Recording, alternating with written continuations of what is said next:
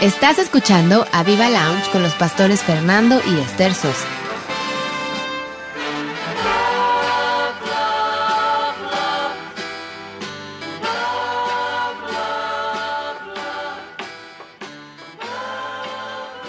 Hola, ¿qué tal? Muy buenas noches. Hoy jueves es un jueves súper interesante y volvemos al escenario aquí con mi esposa en Aviva Lounge. Hoy jueves por la noche eh, va a estar eh, eh, increíble, así que bienvenidos aquí a, a, Viva México, aquí desde Laudes, desde el auditorio del Espíritu Santo. Eh, les damos la, la, bienvenida a todos nuestros oyentes aquí con mi esposa Esther. ¿Qué tal, hija? ¿Cómo estás? Hola, ¿cómo están? Buenos noches. Eh, feliz año. Feliz año, feliz año. Ya casi nos, se nos acaba el primer mes del año, pero feliz año, deseándoles miles de bendiciones, como siempre.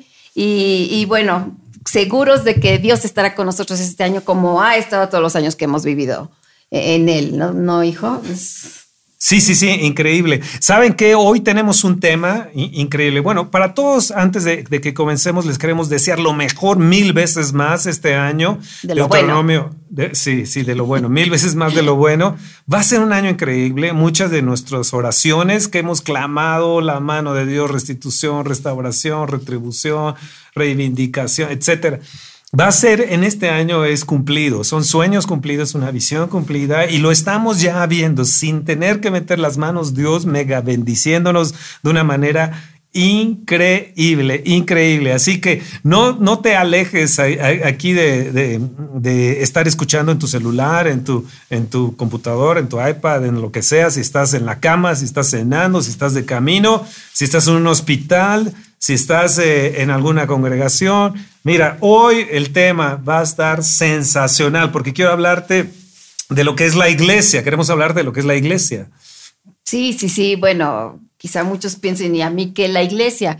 Bueno, precisamente vamos a hablar del papel tan importante que, que, ha jugado siempre en nuestras vidas, pero que juega en realidad en, en el papel, en la, en la sociedad en general, ¿no? Hemos a lo mejor menospreciado el hecho, o, sea, pues muchas cosas han dado motivo como para que la iglesia no se considere como lo que es una, una, una, parte muy importante de nuestra vida diaria.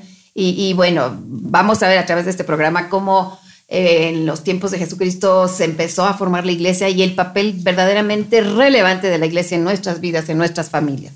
Y, es algo, hija, que hemos tenido en nuestro corazón de enseñarlo a nuestra congregación también, enseñarlo a las congregaciones que están con nosotros y a usted que está de seguro en alguna congregación le va a servir muchísimo porque e, e, es algo, es un tema, es un tema súper interesante. Viendo todas las cosas que están sucediendo en este año tan rápidas, el día de mañana toma posesión Donald Trump.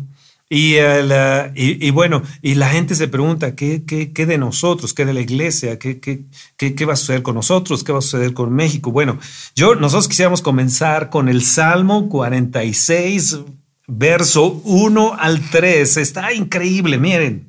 Dice, Dios es nuestro amparo y fortaleza, nuestro pronto auxilio en las tribulaciones. Por tanto, no temeremos aunque la tierra sea removida y se traspasen los montes al corazón del mar, aunque bramen y se turmen sus aguas y tiemblen los montes a causa de su braveza. Fíjate, hija, que y, radio escuchas que a mí me llama la atención esto que dice en el verso 3, a causa de su braveza. Yo lo que estoy viendo en las naciones en el día de hoy es una braveza impresionante. Y curiosamente el salmista nos dice, aunque la tierra sea, removida. Removida. La tierra se está removiendo en, estos momentos. Está habiendo unos movimientos económicos, políticos, sociales. sociales, impresionante el hecho del tiroteo aquí en Monterrey de este joven de 15 años matando a su maestra, tres compañeros. que había ahí. Vimos el video impresionante. La tierra se está removiendo. Y en esta tierra de México está impresionante removiéndose las cosas. Tal parece, como nos dice este salmo, hija, que se traspasan los, montes, al corazón de la mar. Pero parece que se están traspasando de un lado a otro las cosas está bramando. ¿Sabes? Cuando la escritura nos dice aguas, mares, todo eso, nos habla de gente. Gente, de multitud de gente, sí, sí, sí. sí. Y nos habla que se turban, que están bramando, se turban.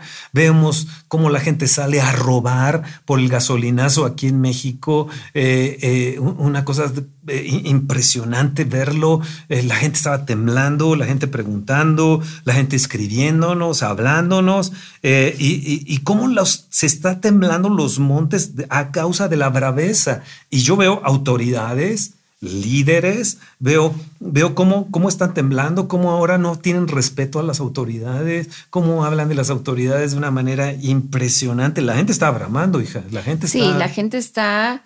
Bueno, aquí dice los mares bramen, pero la gente está, podríamos decir, se oye rara la palabra, pero la gente está bramando, está inquieta, está temerosa, está verdaderamente está temblando. Aquí no son los montes los que están temblando, es la gente la que está temblando porque tiene miedo. Hay, hay miedo generalizado en, en, no solo en México, yo podría decir a nivel mundial, hijo, porque pues hay una incertidumbre.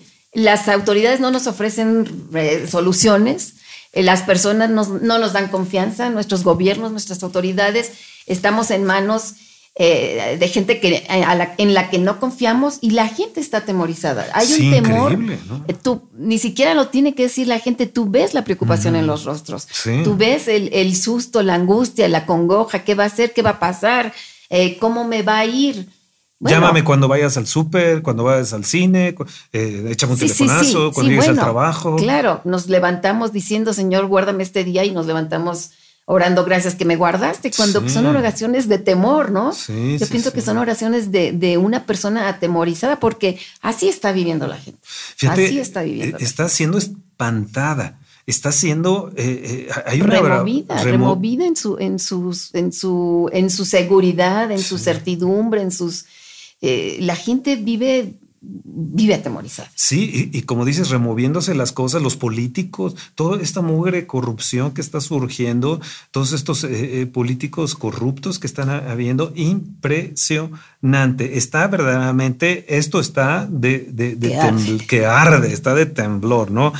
Pero hay hay una, una cosa que nosotros tenemos que hacer. Dice, Dios es nuestro refugio, nuestro amparo, fortaleza, nuestro, amparo. Y, me gusta mucho esa parte, hija, que dice pronto, auxilio. Eso, pronto auxilio. ¿Sabes? Dios, eh, miren, radio escuchas, miren, amados hermanitos, amada familia de Dios, Dios siempre está pronto a venir en tu ayuda, pronto a rescatarte. Tú que estás en el hospital, tú que estás con cáncer, tú que estás en una situación difícil, tal vez sin trabajo, tal vez iniciaste el año sin trabajo, quiero decirte que Dios va a venir pronto en tu auxilio. Acércate a Dios y Él se acercará a ti. Él es tu consuelo, tu amparo, tu fortaleza, tu pronto, pronto, pronto, pronto auxilio. Pronto auxilio, pronto auxilio. En las tribulaciones, ¿no? Wow. Sí, sí, sí, es una época de tribulaciones. Bueno, yo creo que en la vida todos pasamos tribulaciones de diferente grado, de diferente manera, en, en diferentes frentes, pero ahí es donde nuestra confianza está en que Él es nuestro pronto auxilio.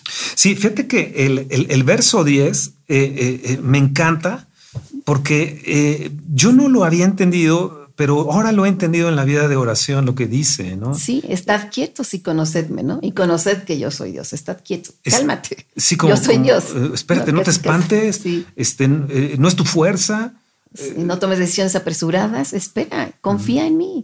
yo ahí estoy por ti. Dice, y conocer. Creo que, un reto que tenemos en el 17, 017 es conocer a Dios, conocerle, conocerle íntimamente. Mi, mi pueblo fue destruido porque le faltó conocimiento. Entonces dice, conóceme. Dios nos invita a que le conozcamos quién es Él. Él es, él es nuestro amparo, nuestra fortaleza. Pronto auxilio. Sí.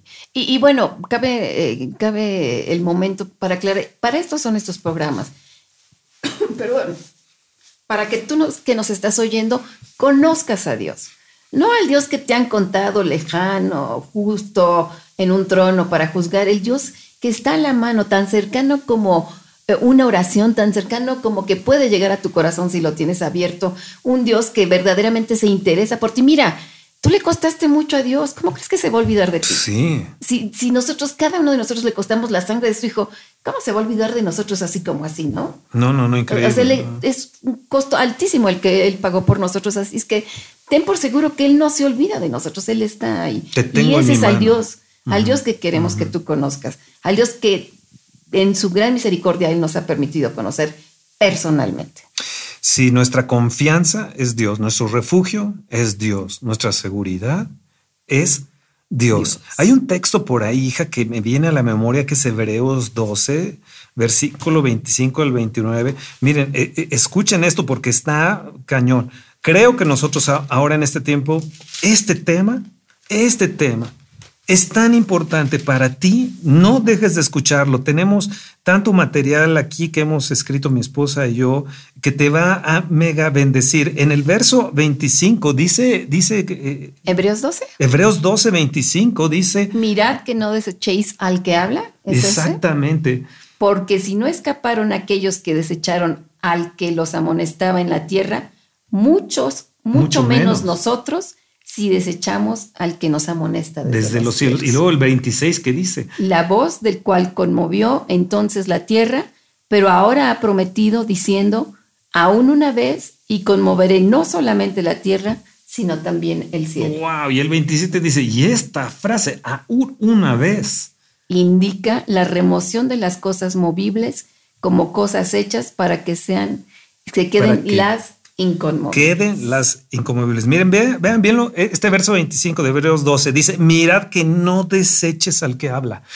Más hoy, más que nunca tenemos que ir a la iglesia. Hoy más que nunca tenemos que escuchar la palabra de Dios. Hoy más que nunca tenemos que acercarnos a Él porque los tiempos están cercanos y la escritura nos dice que cuando veamos que el Señor se acerca, cuando los tiempos están finales, que no dejemos de congregarnos, y esto es iglesia, como algunos tienen por costumbre. El tiempo del llanero solitario ya se acabó.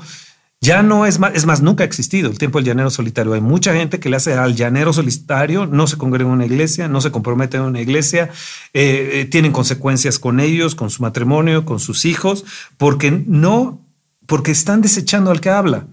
Sí, y Dios habla, dice, dice la voz del cual conmovió la tierra y aún más la voy a conmover diciendo no solamente la tierra, sino también el, el cielo. cielo. Wow. Hija, vamos a ver cosas impresionantes. Sí, no, yo creo que ya las estamos empezando a ver por lo menos los, las señales de los final de los tiempos, ¿no? Y por ahí un chascarrillo dicen que el llanero solitario solo tenía un amigo. Y este amigo se llamaba como, Indio. no, tonto. Tonto, tontos. O sea, si Wow, andas wow. de llanero solitario y pues el que ande de Sí, tu amigo, cierto. no sé, no creo que sea muy inteligente. Mira, la verdad es que por algo, por algo ha puesto Dios a la iglesia, por algo Dios ha, ha indicado que nos reunamos, que nos congreguemos. No es nada más por berrinche de Dios o porque tiene, quiere tener un grupito cada domingo ahí en lugar. Tiene una, una, una, un peso profundo esto de, de congregarnos como iglesia. Wow, ¿sabes? Hija, lo que dice es la remoción de las cosas movibles como cosas hechas para que queden las incomovibles. Yo quiero decirles a todos ustedes que estamos entrando en una era diferente. Cosas que no habíamos visto. Por ejemplo, el Brexit. ¿Quién iba a pensar en Inglaterra? Roberto, que está aquí ayudándonos el día de hoy. Buenas noches, Roberto. Hola, Ro- hola. Roberto, ¿quién iba a pensar que el Brexit? ¿Que iban a, que iban a ganar, que iban a votar? eh, con Para salirse de la comunidad para, sal- europea. para salirse de la comunidad económica europea. Es, eh, me llama la atención a veces esto en Apocalipsis que dice pues que un cuernito iba a caer, etcétera. Y, eh, el, el, eh, y, y ahora estamos viendo esto de, de en Estados Unidos de Trump que, que amenaza, que la gente está asustada por Trump. La gente dice es que ya se va Ford, es que ya se va Chrysler, es que ya se va Chevrolet. Bueno, y que no se vaya a Dios, sí, ¿no? Sí, exacto. Que no se vaya a Dios. confianza no, ¿no? está ni en. Ni Nuestro en amparo no es Ford. Ni en una persona. No Yo un alguna auto. vez lo dije. No importa quién esté reinando en X país, no importa quién sea presidente de aquí o de allá, aun cuando fuera el mejor. Tampoco el mejor nos va. eh, ellos no son nuestro sostén. Sí, exacto. Nuestro sostén es el Dios de tus padres, el Dios de Jacob, de Abraham, de Isaac, el Dios de hoy, el Dios que te extiende la mano. Y mal estamos y, y estamos fritos, como dicen algunos. Si nuestra confianza está en, en- en algún presidente, en algún rey, en alguna autoridad, mira, puede ser el mejor o puede ser el peor, no hace diferencia. Nuestra vida está en las manos de Dios. Si tú estás poniendo tu confianza en un presidente, en un rey, en una autoridad, en, en- una influencia que si sube perengano y yo soy amigo, ya la hice, discúlpame, estás mal. estás mal porque Dios es el que tiene nuestras vidas en sus manos. Y si tú no lo crees o no lo sabes o estás inseguro o no lo has puesto así, pues más te vale. Más te vale que vayas poniendo tu vida en las manos del único que puede todo en todo. Fíjate, dice la remoción de las cosas móviles. Hoy el Brexit está. Ahora, Estados Unidos, nadie pensaba que Trump, ¿verdad? Todo México, las noticias y todo, que, iba a ganar la Clinton, ¿no? Y de repente Trump les gana. Y además Trump está contra, contra eh, CNN y está contra el Times y está contra... Me imagino Trump, el señor Trump, como, ah, como Goliath amenazando a, como los filisteos amenazando aquí a los pobres este, mexicanitos, ¿no? Porque somos mexicanos nosotros, pero este, y ahí tenemos al gigante, ¿sabes qué? cualquiera que sea tu gigante, si tú estás en la onda de Dios, pues bye bye. Yo quiero decirles que no importa el imperio de Rusia, el de China, el de Asia, que está fortaleciéndose cada vez más, que no importa la migración que está habiendo de más de cuatro eh, millones de personas, casi, casi comparable al éxodo, o tal vez más grande que el éxodo de la Segunda Guerra Mundial. Y y yo quiero decirles algo, hay una remoción. Escúchame, lo del muro, lo del muro yo tengo una observación personal. Hay una migración de los venezolanos. Hay una migración ya de los haitianos, hay una migración que está cubanos. Eh, cubanos, que está habiendo y que si en un momento aquí en este país entrara la izquierda, correrían hacia los Estados Unidos. El muro no es nada más de Oquis, no, no es una tontería lo que están, lo que están pensando hacer. Ahora escucha, nuestra confianza no es, no es en, un, en un partido, no es en un, la izquierda o derecha. Nuestra confianza es nuestro amparo y fortaleza, es nuestro Dios. Nuestro Padre Es nuestro, nuestro precioso Señor. Ahora, viendo todas estas cosas que, que, que, si ganaba el Brexit, si no ganaba el Brexit, si, si, si ahora que no ganaba Trump, que ahora que si el muro, que si no el muro, todos estos movimientos, este éxodo de gente que está viendo en Turquía, en Grecia, en Alemania, se dice que a lo mejor algunas naciones se salen, incluso de la Comunidad Económica Europea, también viendo todo esto. Ahora entiendan bien que, que, que esto lo que está sucediendo, eh, el Commonwealth, eh, lo que es Inglaterra, lo que es Escocia, lo que es Irlanda, lo que es Nueva Zelanda, lo que es, lo que es Australia, lo que es Estados Unidos, lo que es Canadá. Escuchen, esto se está poniendo, pero, pero eh, en serio.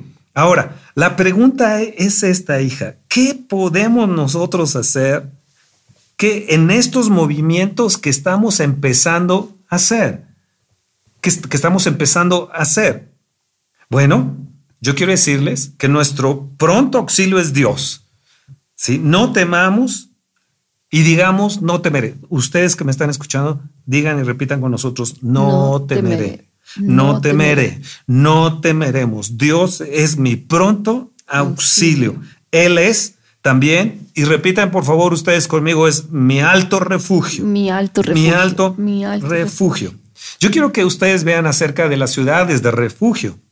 Las ciudades de refugio, hija, eran unas ciudades donde donde huían a refugiarse justamente las personas que podrían ser perseguidas por si habían sido homicidas accidentalmente, entonces para que no las mataran porque la ley era, pues si mataste mueres, pues entonces ellos tenían ciudades de refugio, los israelitas, donde podían correr y refugiarse porque eran homicidas eh, no, no voluntarios, ¿no? Era, pues es lo que, es justo lo que dice la palabra, corrían a refugiarse para ser liberados de la muerte o del castigo. Del vengador. Del vengador. Fíjate qué curioso, fíjate, ellos eran protegidos en la ciudad de refugio del Vengador, de mano del Vengador. Y ahí tenían su seguridad. Si se te salías, cuidado, porque el Vengador te agarraba, ¿no? Te agarraba. Esto es así como que el diablo anda como un león rugiente, salte del refugio. Me sales tantito del lugar donde debes estar guardado y yo tomo provecho, ¿no? Entonces, la, fíjate, fíjate, hija, y, radio escucha de, de Radio Aviva México, que Dios es nuestro refugio. Dios es nuestro amparo, nuestro alto refugio. Qué interesante, porque entonces si nosotros estamos bajo el refugio que Dios nos, nos, eh, nos provee, si estamos caminando bajo la sombra de, lo que Él ha establecido, pues no hay manera de que el vengador venga y tome, tome ventaja, venganza, como dice la palabra, ¿no? O sea, pero aquí el punto es, ¿verdaderamente estamos refugiados bajo Dios? Fíjate que algo que me gusta de la escritura es que dice, Dios mío. refugio, mi, mi, alto, dice mi, Dios mío, Señor mío, salvación mía, fortaleza mía, mía, roca mía, castillo mío, mi libertador, mi, mi, rey mío, no, roca mía. Claro. Entonces, qué importante porque no es, ah, pues es el libertador de aquellos, ah, pues es el salvador de aquellos, ah, pues es el, no, ¿sabes qué? Tan fácil como que puede ser tuyo si tú lo decides. Está a la mano de tu petición, del, deseo de tu corazón. Y, aquí entra, hija, lo que es conocer a Dios. Y, el Salmo 46 dice, y conoced que yo soy Dios. Conócelo como que es parte tuya, como que Dios está, es tuyo. Por eso a mí me gusta decir mucho, el Espíritu Santo es mío. Claro, y como yo siempre respondo, es de todos, porque se, se levante ahí una medio contienda, ¿no? Y no es mío, es mío, no, es de todo el que lo quiere. El que lo, exacto. Está en la mano de todo el que quiere. Conocer esa es la sencillez, la maravilla y la, la grandeza de nuestro Dios. Estoy tan cerca como el deseo de tu corazón. Si tú así lo deseas, yo ahí estoy por ti. Puedo ser tu salvador, tu libertador, tu roca, tu fortaleza, tú y tú y tú y tú. Todo lo que encuentres en la Biblia que lees puede ser tuyo, si tú así lo quieres. Ahora, fíjate, después de este, de este comercial, que viene. Que viene de este, de este, de este canto, eh, roca mía, mi roca firme, mi roca eterna. Ah, hay un canto de Nehemías Pacheco, el pastor Nehemías Pacheco de su cassette. Eh, ese sería muy bueno, Roberto, que lo pusiéramos ahorita mientras está, mientras está este, este break. Y en un momento regresamos porque les vamos a dar una revelación de lo que es eh, nuestro refugio. No te lo puedes perder. Escuchen la canción con atención porque habla precisamente de que podemos tener a Dios como nuestro, todo lo que quieran ustedes. Roca eterna. Ahorita venimos. Estás escuchando a Viva Lounge.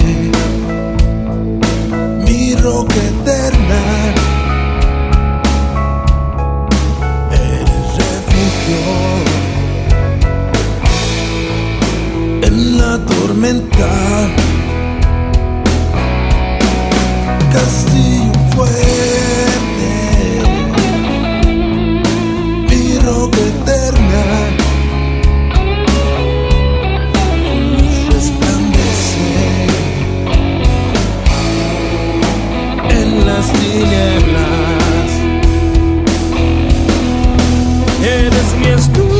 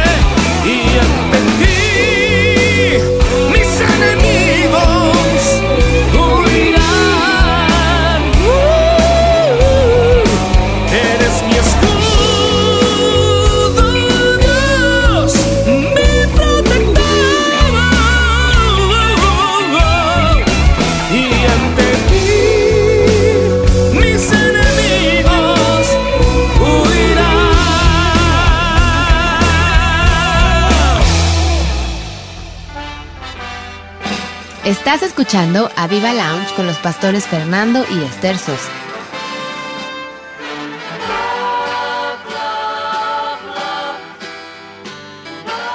Bueno, regresamos a Viva Lounge hoy. Buenas noches. Eh, otra vez, no te, no te vayas, no te vayas, no te me duermas, no te me duermas. Tú que estás ahí, aguanta, no prendes la televisión, aguanta, porque esto es bien importante, es más importante. En la televisión vas a encontrar puras malas noticias. Estas son buenas noticias. Así que no te me distraigas para nada, porque lo que viene te va a bendecir. ¿Qué, estábamos, ¿Qué estábamos viendo sobre el refugio, no? El refugio, las ciudades de refugio, los lugares de refugio, donde podíamos, donde la gente podía ir y guarecerse del vengador.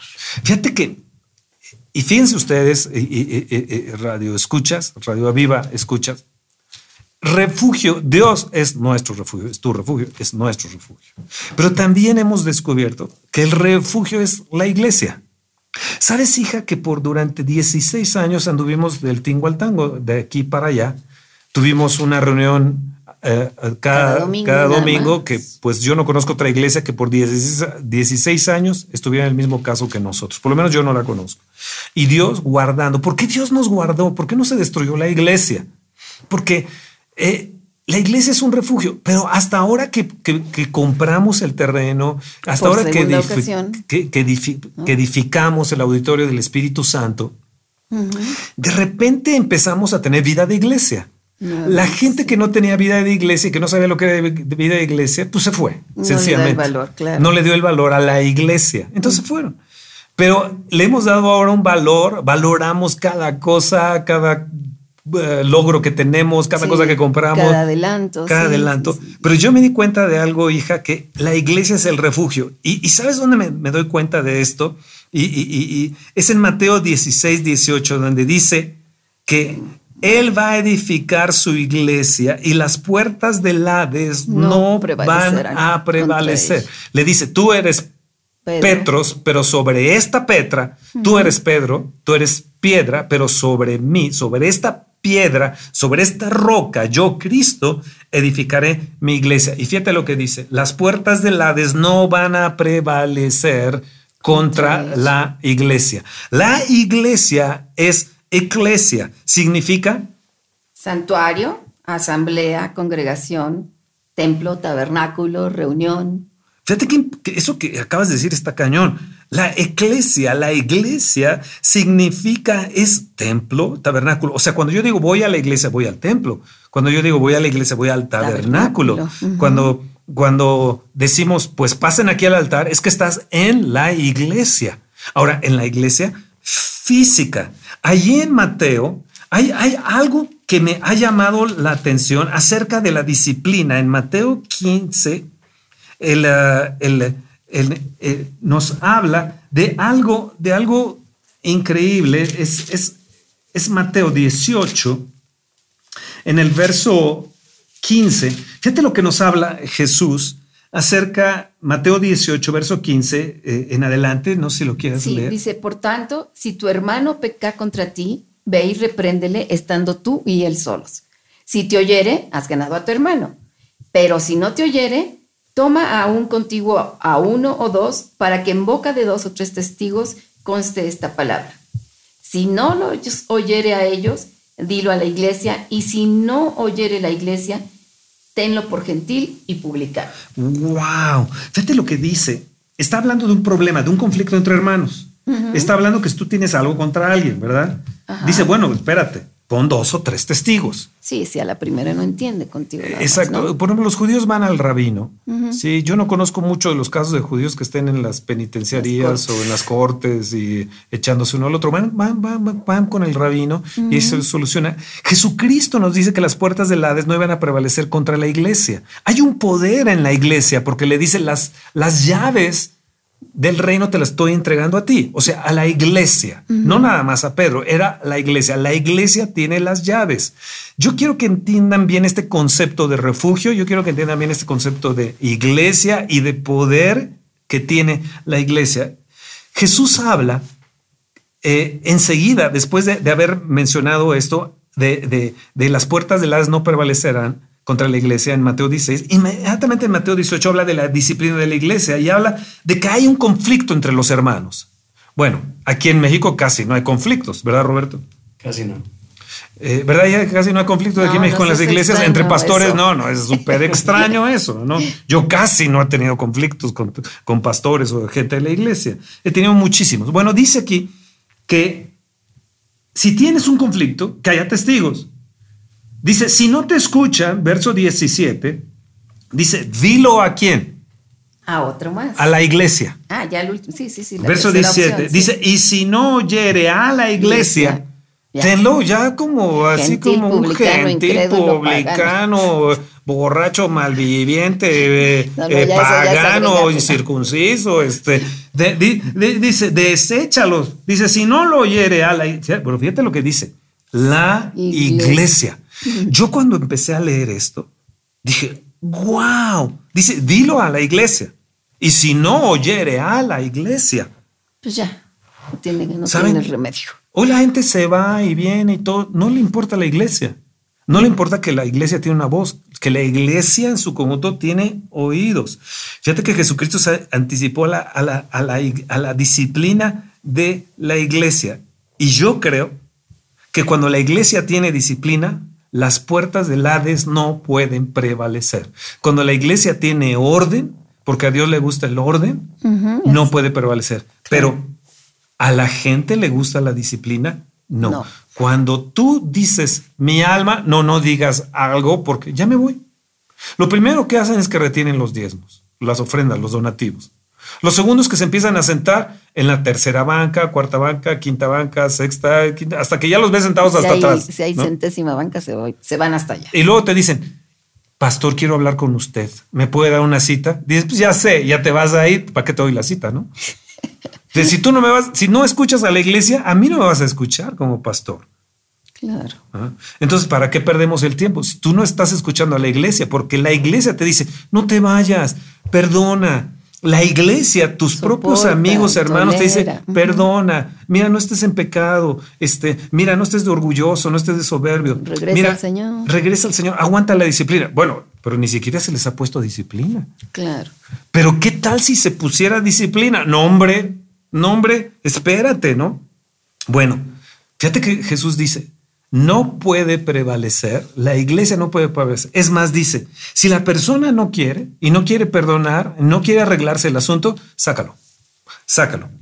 Así que, si usted pastor o usted amigo o usted persona, hermanito en Cristo, ha tenido un gran problema en su iglesia y está viendo que se le está yendo, no se preocupe, Dios está limpiando la iglesia, está sacando a los gentiles y a los publicanos. Uh, wow. Ahora, yo, yo, yo quiero que vayamos a un punto muy, muy, yo sé que es álgido lo que estoy hablando, lo que está, está haciendo cañón, pero escuchen, viene remoción de las cosas movibles. Y una cosa donde tú puedes tener seguridad, escúchame bien, es en la iglesia. Una iglesia es como un refugio, una iglesia es como un muro, es como una fortaleza, no es el muro de Trump. Una iglesia es como una fortaleza, es como un refugio. Sabes que dentro de la iglesia el vengador no te puede agarrar. Sí, no te puede agarrar. El león rugiente no te puede agarrar. ¿Por qué? Porque hay pastores que velan por ti. Hay vida de oración, hay vida de consejo, hay vida de protección, hay vida de disciplina en los adolescentes, en los matrimonios. Es, es, es la iglesia algo muy cañón. Y yo quiero hablarte de esto. Escúchame bien. La iglesia es como un edificio. ¿Qué? Sí. Efesios en el capítulo 2 en el verso 19 habla una. ¿Qué, dice ahí, hija?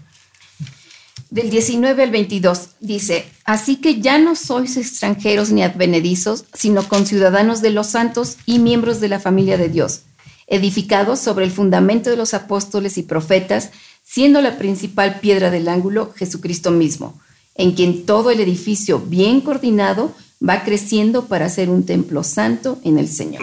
¡Wow! ¡Wow! Yo quiero darte siete cosas que vienen aquí. Mientras buscamos primera de Corintios 3.9 y segunda de Corintios 5.1, te vas a quedar de a tres.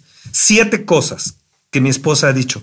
Primeramente nos dice que es la iglesia, es como un edificio, pero número uno es que dice que ahí somos conciudadanos de los santos. Si estás dentro de la iglesia, eres conciudadano de los santos. Número dos, eres miembro, escucha bien, de la familia de Dios. Por eso yo no creo en los llaneros solitarios. Yo no creo de aquellas personas que dicen, yo no necesito ir a la iglesia, yo tengo mi relación personal con Dios, yo no necesito, no, no, no.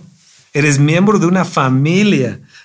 La iglesia es una familia. Si tú has perdido padre, madre o te han desechado por ser cristiano porque amas a Cristo y te han dicho estás loco, quiero decirte que la iglesia es una familia. Somos miembros de la familia de Dios. Claro, y como toda familia, pues es una protección, ¿no?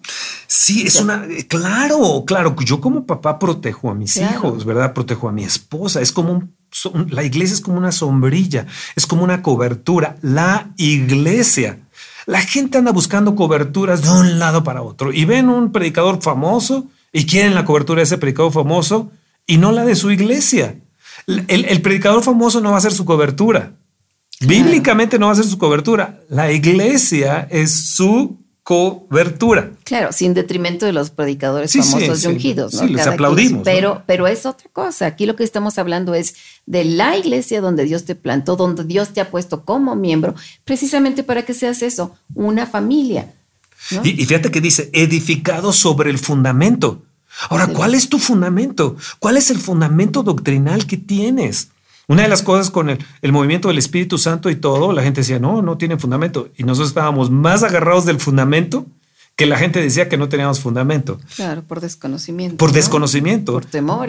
Porque creemos en la gracia, creemos en la sangre de Cristo, creemos en la doctrina de bautismo, creemos que somos... el sacrificio de Cristo en la cruz, que murió por nuestros pecados. Wow, su sangre preciosa, mi Señor y Salvador Jesucristo.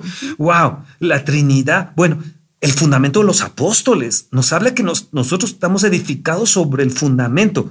Ahora, número cuatro, nos habla que es un edificio, fíjate bien lo que dice ahí. Bien coordinado. Wow, ¿escucharon bien esto? Radio Aviva México, Radio Aviva, bien, coordinado. ¿Qué es lo que nos llama eh, Dios? A que estemos bien coordinados en todas las áreas, en alabanza, en, en decanes, en la administración, en el servicio. Coordinación. Saben que los coordinadores, los que tienen diferentes áreas que coordinan, son muy importantes. Tu coordinador de alguna iglesia o de alguna área de tu iglesia eres mega importante porque somos un edificio bien coordinado. Luego, número cinco, dice que somos un templo. Somos un templo. Santo, aparte. Eh, y un templo santo, dice, siendo un templo santo. santo en el Señor. Luego nos dice que es morada de Dios en el Espíritu. Por eso la presencia de Dios baja ahí en la iglesia. Por eso la presencia de Dios baja y la gente es sana, la gente se restaura, el alma es fortalecida, restaurada, confortada. La presencia de Dios viene porque es morada de Dios en el Espíritu. O sea, el Espíritu Santo le gusta bajar a su morada. Claro, claro. Y si es una morada santa, no tiene ningún impedimento ni ningún problema para venir y descender a él, ¿no? Y luego nos dice el 7, fíjense bien lo que dice, es el fundamento, la piedra del ángulo es nuestro amado Señor Jesucristo. ¿Escucharon bien? Tenemos un fundamento bien firme, bien claro de nuestro amado Señor Jesucristo. ¡Wow! ¡Wow!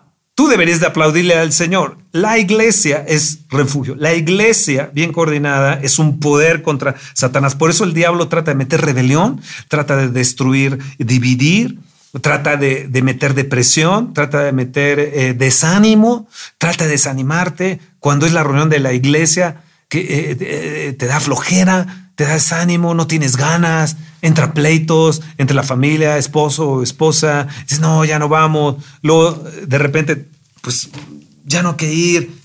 están mal y empiezas a juzgar todo lo que se habla dentro de la iglesia. Y es el diablo engañándote. Primera Corintios 3 nos dice porque nosotros, verso 9, somos colaboradores de Dios y vosotros labranza de Dios, edificio, de, Dios. de Dios. Dice, conforme a la gracia de Dios que me ha sido dada, yo como perito arquitecto puse el fundamento y otro edifica encima, pero cada uno mire cómo sobreedifica. Escúchame, ¿cómo estás sobreedificando en la iglesia? ¿Qué es lo que tú estás haciendo? ¿Estás poniendo un ladrillo sobre ladrillo? ¿Estás poniendo buen cimiento, buen cemento? ¿Estás poniendo buen ladrillo? Derecho.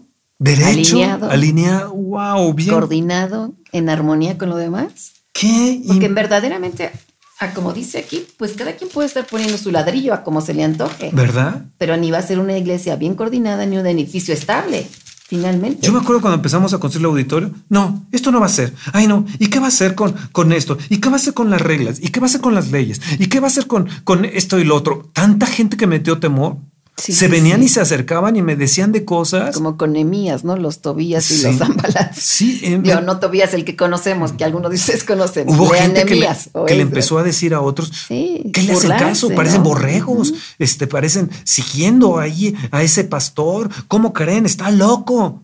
Eh, por algo, bueno, es que es por algo, precisamente porque la iglesia tiene un papel tan importante en la vida espiritual de la gente, pues evidentemente va a haber oposición, va a haber guerra, va a haber gente que, que, quiera estorbar el, que esto se construya. Y no estamos hablando del, edificio en sí, que, por supuesto nos sirve de mucho porque ahí es donde nos congregamos, ahí donde nos reunimos. Es un refugio hasta para, si quieren, los temporales o el, el clima. Estamos hablando en general del cuerpo de Cristo como iglesia, ¿no? Pero en este caso específico del edificio, en sí, de los ladrillos, de la tierra. Exacto, ¿no? Y fíjense lo que dice 2 Corintios 5, 1 eh, Dice, de cierto se oye que hay entre vosotros... No, segunda Corintios 5, 5 1. Segundo es, sabemos. Dice, porque sabemos que si nuestra morada, yo te pregunto, ¿tú sabes? Si nuestra morada terrestre, este tabernáculo se deshiciere, tenemos de Dios un edificio, una casa no hecha de manos eterna en los cielos. Quiero decirte una cosa, si no te gusta la iglesia y su edificio aquí en la tierra, tampoco te va a gustar el del cielo. Wow. Si no te gusta la casa en la que Dios te puso, tampoco te va a gustar la casa a la cual Jesús fue a prepararte morada, Juan 14, 1. Si no te gusta la casa donde Dios te ha puesto, tampoco te gustará la casa que Dios te ha hecho en los cielos. Ay, ay, ay. Ahora, hija, los cinco ministerios funcionan en la iglesia.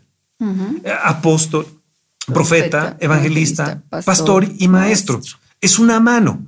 Es una mano, por mucho tiempo se dijo que era la mano de Dios, pero yo he encontrado otras manos también de Dios.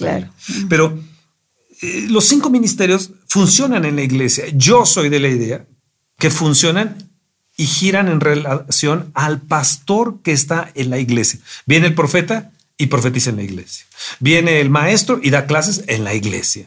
Viene el apóstol que a lo mejor puso un cimiento, pero pues se fue después. Y luego viene y dice y supervisa y todo. Pero el que gira todo es el que se avienta las broncas y ve la basura y todo lo que las ovejas, el que vela por ellas, el que las mantiene unidas, el que provee hasta el edificio, el que ve por las necesidades, el que mantiene a la iglesia en, andando, digamos.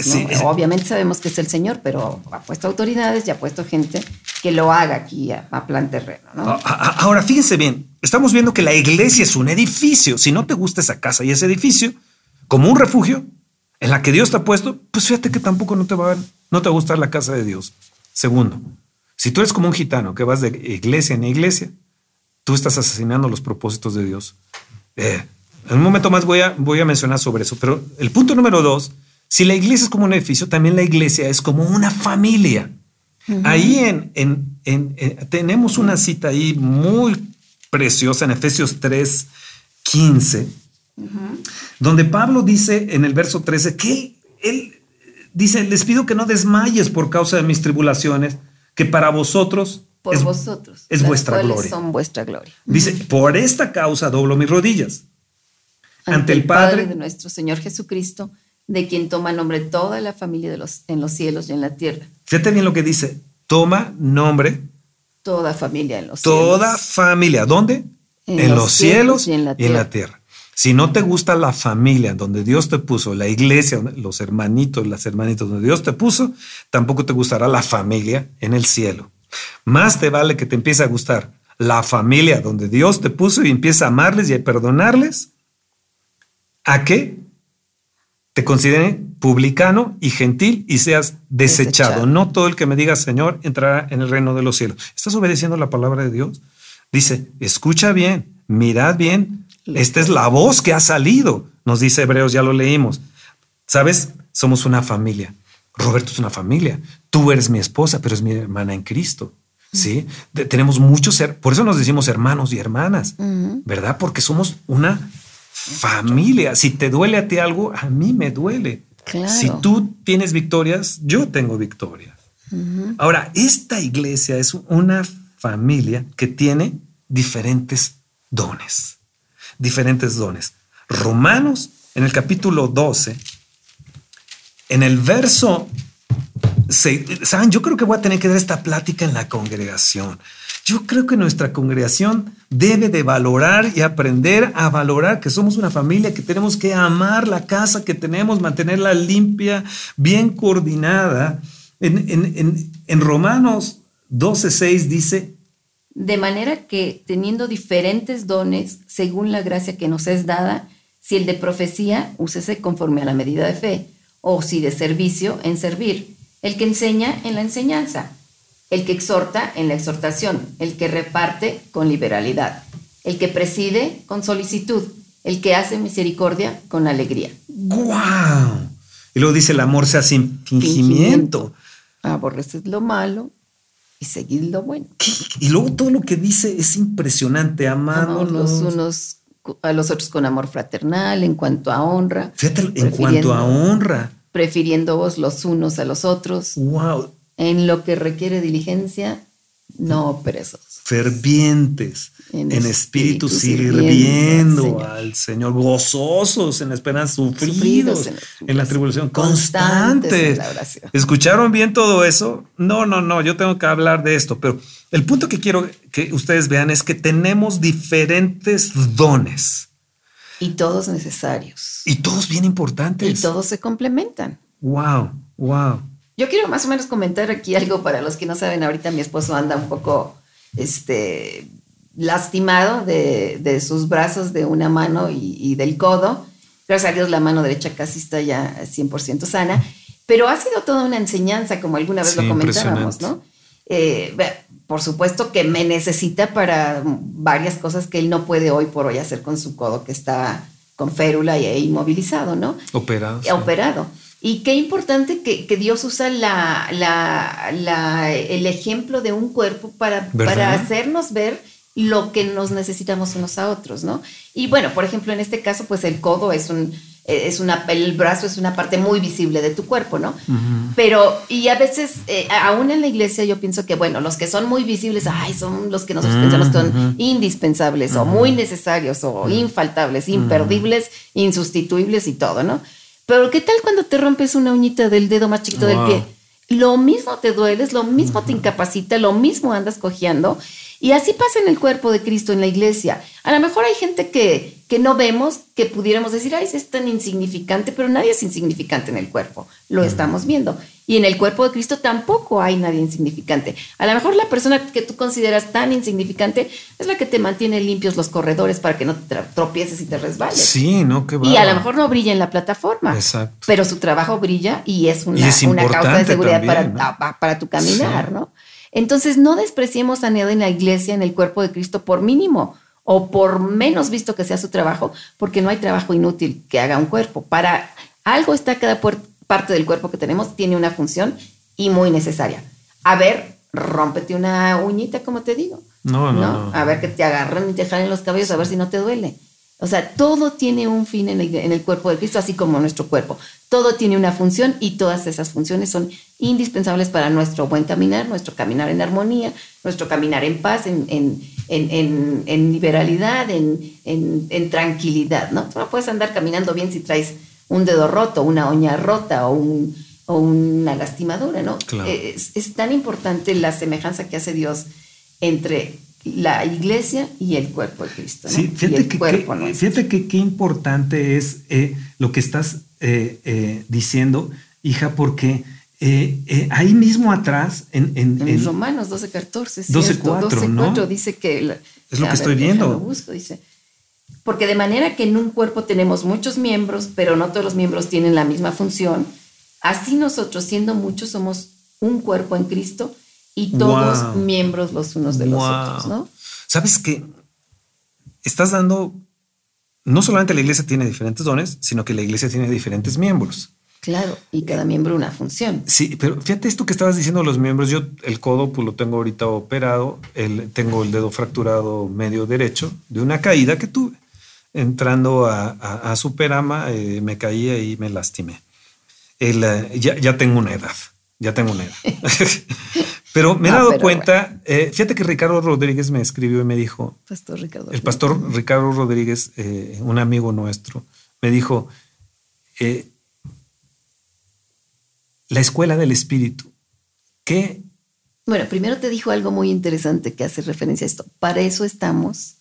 Ah, sí, sí, los amigos. Y para eso estamos los amigos. Pero lo podemos decir, para eso estamos los otros miembros de la iglesia, podríamos decir, ¿no? Que era en un cierto sentido el, la idea de su, de, su, de su mensaje, ¿no?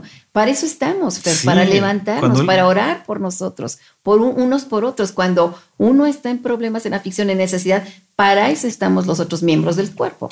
Sí, me dijo, Fer, es que me hubieras dicho, estamos aquí orando, la iglesia orando por ustedes. Juan y también. Y, el pastor Ricardo dice, para eso son los amigos.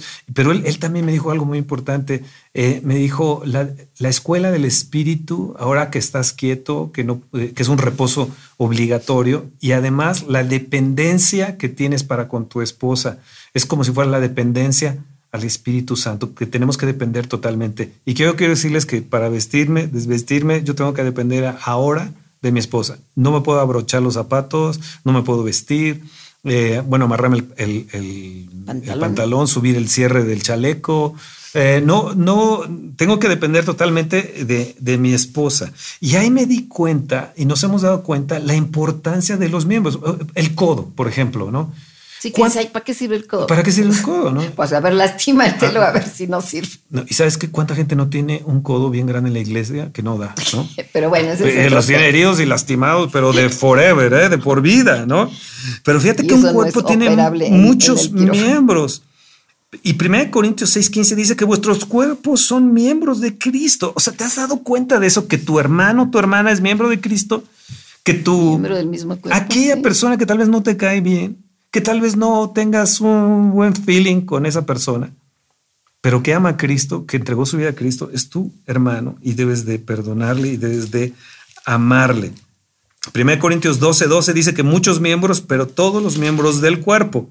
Y 1 Corintios 12, 27, de Cristo y miembros cada uno en particular.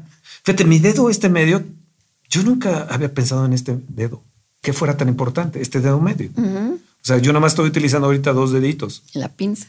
Y a veces veo que la iglesia camina así, con dos deditos. Cojeando, rengueando. Rengueando, ¿no? y la, iglesia, hija, ha perdido su poder. La iglesia necesita recobrar su poder. La iglesia es bien importante como cuerpo. Tú que estás de un lado para otro, que brincas aquí, que vas eh, a la iglesia de moda. Eh, eh, o a la que te acomoda. O a la que o a la que te acomoda Creo que estás haciendo mucho mal. ¿Por qué? Porque estás desmembrando el lugar del cuerpo o de la iglesia donde Dios te puso. Estás haciendo mucho, mucho daño y mucho mal. Nosotros somos miembros los unos de los otros. Efesios 5:30 dice, somos miembros de su cuerpo, de su carne. Y ahí sigue diciendo algo, yo me acordé de esto de Efesios 5:30, dice, somos miembros de su cuerpo, déjame encontrarlo, de, de su, carne y de sus huesos. ¡Wow! De sus huesos. Uh, yo lo voy a anotar aquí, huesos. Qué increíble. Yo ser parte de Cristo, de su carne y de sus huesos. ¿Cómo odia el diablo la iglesia? ¿Cómo trata de desmembrar la iglesia? Por eso Ezequiel tuvo ese sueño, esa visión de que se unía Y era un ejército grande. huesos, tendones con tendones. Y era un ejército poderoso. La iglesia está desmembrada. ¿Por qué? Porque la, gente no le gusta la disciplina, la gente eh, eh, por cualquier cosa se va de un lado para otro, no le gusta los pastores que Dios les dio. La iglesia, la iglesia es tan importante. ¿Sabes que en la iglesia es donde se casan? ¿Sabes? Nosotros hemos tenido la gran bendición de casar a tanta gente. ¿Cuántos se conocieron en nuestra iglesia o de nuestro ministerio y pudieron casarse y no entrar en yugo desigual? Roberto, tú eres parte de esto, tú conociste a Gaby. Eh, eh, crecieron juntos. Elisa y Toño eh, conocieron desde chiquitos, crecieron juntos. y, podemos mencionar a, a, Javi Amiris, podemos mencionar a Luis y Liz, podemos mencionar a, bueno, un, montonal de gentes ahí, Fer y Gaby Salazar. el, bueno, ¿cuánta gente no se conoció ahí en nuestra iglesia? ¿Sabes ¿Qué me llama esto la atención? Que la gente está cansando en, cazando yugo desigual. La gente busca en yugo desigual y pierden vida, pierden años y no se dan cuenta que la iglesia es donde puedes, tú puedes ver los frutos. los jóvenes pueden ver los frutos de esta señorita, de este joven. Es que fíjate, las familias. Yo pienso que la iglesia en muchos sentidos es una proveedora. Wow.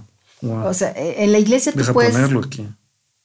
Sí. Bueno, falta que estés de acuerdo, lo que yo pienso, pero en la iglesia tú puedes encontrar, como es lo que estamos hablando, amigos, eh, bueno, en este caso novios, esposos, pero no es de que llegas y ya está ahí, sino que tuviste el tiempo, te proveyó el tiempo justo en este tiempo de iglesia, de congregarse, de convivir, de tolerarnos, de conocernos, de aprender a amarnos, a perdonarnos. Ahí vas conociendo personas, ahí vas conociendo amigos, ahí vas conociendo al que será posteriormente tu esposo, como muchos de los casos que has mencionado. Es proveedor de, compañerismo, es proveedor hasta de personas que te van a enseñar a perdonar. Sí. Hasta personas que en un momento vas a detestar, pero que sabes que tienes que perdonar porque así lo habla la palabra y vas a aprender que perdonar es bueno que perdonar es necesario y que perdonar es un mandato. La iglesia provee de tantas enseñanzas, no solo bíblicas, sino enseñanza de vida, de un caminar cristiano, de un vivir en el camino, de, de, de ah, bueno, esto dice la palabra, cómo se aplica, cómo es el, cómo, cómo aplico el perdonar. Ah, pues ahorita te pongo a alguien que no vas a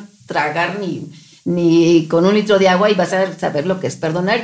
Y tantas cosas que nos Aprenden a ayunar también. Es que, es que es una proveedora. Eh, eh, ¿Cuántas veces eh, hasta de ayuda de muchos tipos que, que, oye, se accidentaron en la carretera? Allá hay un miembro de la iglesia que ahora vive y nos ha pasado. En Querétaro, ah, oye, cerca de Querétaro acaba de tener un accidente. Ayúdenme, Gente de nuestra iglesia, vayan ustedes porque llegan más rápido que nosotros. Es una proveedora de consuelo, ¿Cuántas veces nos ha tocado consolar a nuestros mismos amigos, hermanos en Cristo, ahí con eh, compañeros en la iglesia, en diferentes circunstancias diferentes, o gozarnos, compañeros de, alegrías, compañeros de, de tantas cosas. Verdaderamente yo creo que Dios puso la iglesia para ser una proveedora de muchas cosas. No sé qué piensas. Yo no me había dado cuenta del poder de la iglesia. Como habíamos andado del tingo al tango, como, como errantes. Pero fue una circunstancia de la que Dios nos guardó, de la que yo creo que aprendimos lecciones tremendas. Sí. Y, la principal es que pudimos siempre estar agarrados de su mano, dependiendo al 100% de él, sin tener un lugar propio por circunstancias que alguna vez les contaremos pero la dependencia que adquirimos nosotros en esos, en esos años de, del Espíritu Santo. Del Espíritu son invaluables. Sí, no, es una historia. Yo creo que todo lo que nosotros hemos vivido tiene un propósito y ha sido para bien. Y sabes que he visto que ahí en la iglesia los jóvenes crecieron en sus talentos, en sus dones, se desarrollaron, hasta muchos viven ya de eso, ¿no? Viven de, de, eso porque ahí se moldearon. A servir al Señor en la iglesia, en X eh, áreas, se hicieron profesionales de, lo que Tuvieron un oficio, ¿no? Yo creo que la iglesia es una ah, bendición. fíjate que ahí es donde se afila hierro con hierro, se aguza el hombre. No es en un congreso o en una, una campaña evangelística. Eh, sí, son eh, lindos, pero no, no, no, no pasan de, exacto. ahí, no te afilas, ¿no? un evento hermoso. Exacto, sí, sí. Ahí es donde se ven los frutos. Ahí es donde dices, verdaderamente, yo conozco a esta persona porque tiene frutos, ¿verdad? El, es un crecimiento integral donde aprendemos a, a ser agradecidos. ¿Sabes qué aprendemos? Respeto a autoridad. Aprendemos a honrar a nuestros padres, aprendemos a honrar a autoridades. a guerrear, cuando de repente pues eh, se ve la cosa que está bien agresiva y bien mal, aprendemos a guerrear, no a huir, ¿no?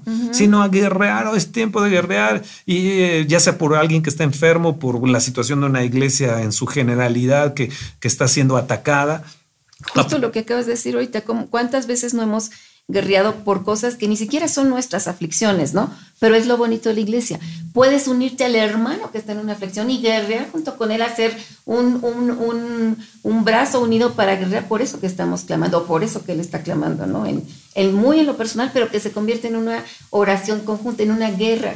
Nos hacemos frente común con él, ¿no? Eso, eso es hermoso de la iglesia. Hija, ¿qué tema nos hemos aventado?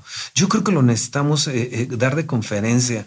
Nuestra iglesia lo necesita escuchar y Roberto, yo creo que lo necesitas pasar varias veces esto porque se nos necesita meter. ¿Sabes qué? La iglesia necesita recobrar su poder. ¿Sabes qué? El otro día leí algo muy, muy interesante y no me acuerdo quién fue porque leo bastantes citas de bastantes hombres de Dios muy, muy tremendos. Y decía, no sé si fue de Spurgeon o de eh, Tozer, no sé, pero decía, la iglesia ha perdido su poder porque se ha hecho muy al mundo. ¿ah? Le ha encantado ir, se ha hecho muy a lo que el mundo establece como moda. Por eso la iglesia ha perdido. Los cristianos necesitan ganar poder y dejar de estar eh, buscando el agradarse o el congratularse o el ir a la moda con el mundo. Porque finalmente el mundo va contra las cosas de Dios, ¿no? Qué bueno sería que fuera al contrario. Sí, es increíble ver eh, cómo, cómo la gente se está amoldando cada vez más. Y fíjate, otra vez vuelvo a lo mismo que dice Jesús en Mateo 18. Eh, dice, si, si estos tienen conflicto y no se arreglan, pon testigo. Ah, ¿no quieren? Van a dañar a la iglesia. Tenlos, separados. Deséchalos, de alguna manera. ¿Por qué? Porque no es por mala onda. Porque ya trataste una, dos y tres veces. No quieres, ¿sabes qué? No lo tengas ahí, te van a bañar. Es una levadura. Te van a ¿eh? echar a perder a todo el cuerpo. ¿Sabes o sea, tienes una pierna mala, ya no respondió al tratamiento, no respondió a esto, no respondió, corta.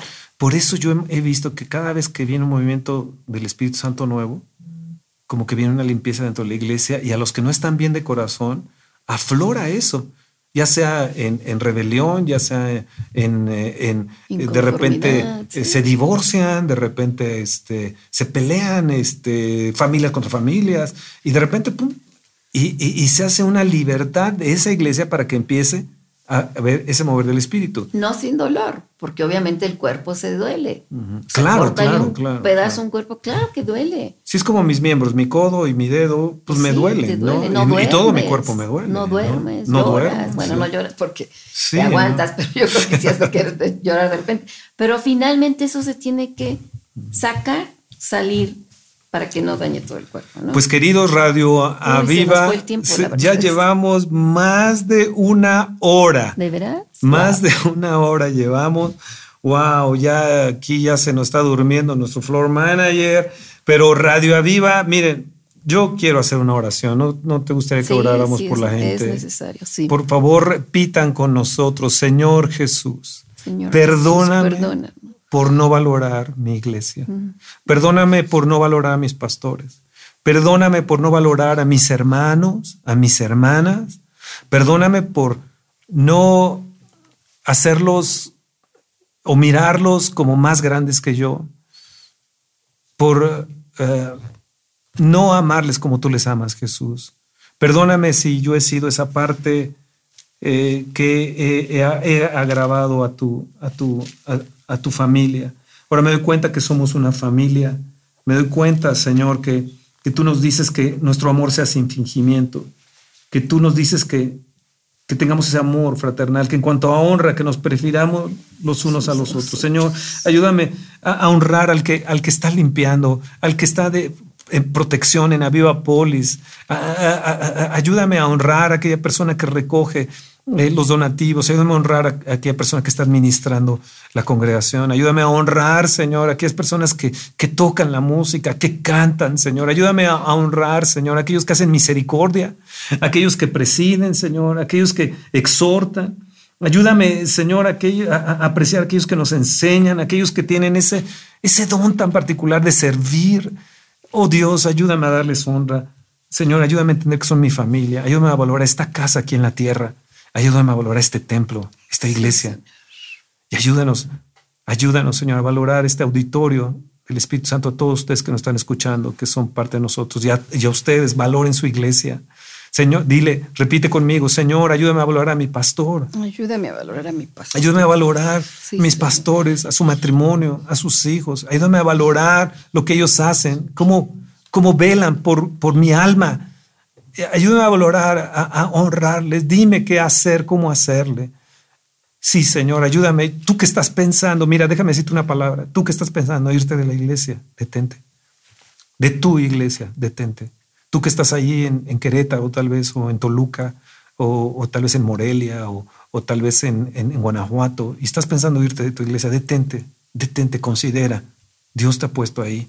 Dios te ha puesto ahí. Y puede ser que Él te esté ayudando, eh, te esté poniendo, te esté limpiando, te esté disciplinando, te esté corrigiendo, te esté afilando, porque tiene algo mucho mejor. Y si te vas, puedes perder la bendición que Dios tiene para ti y tardes años en recobrar esa bendición.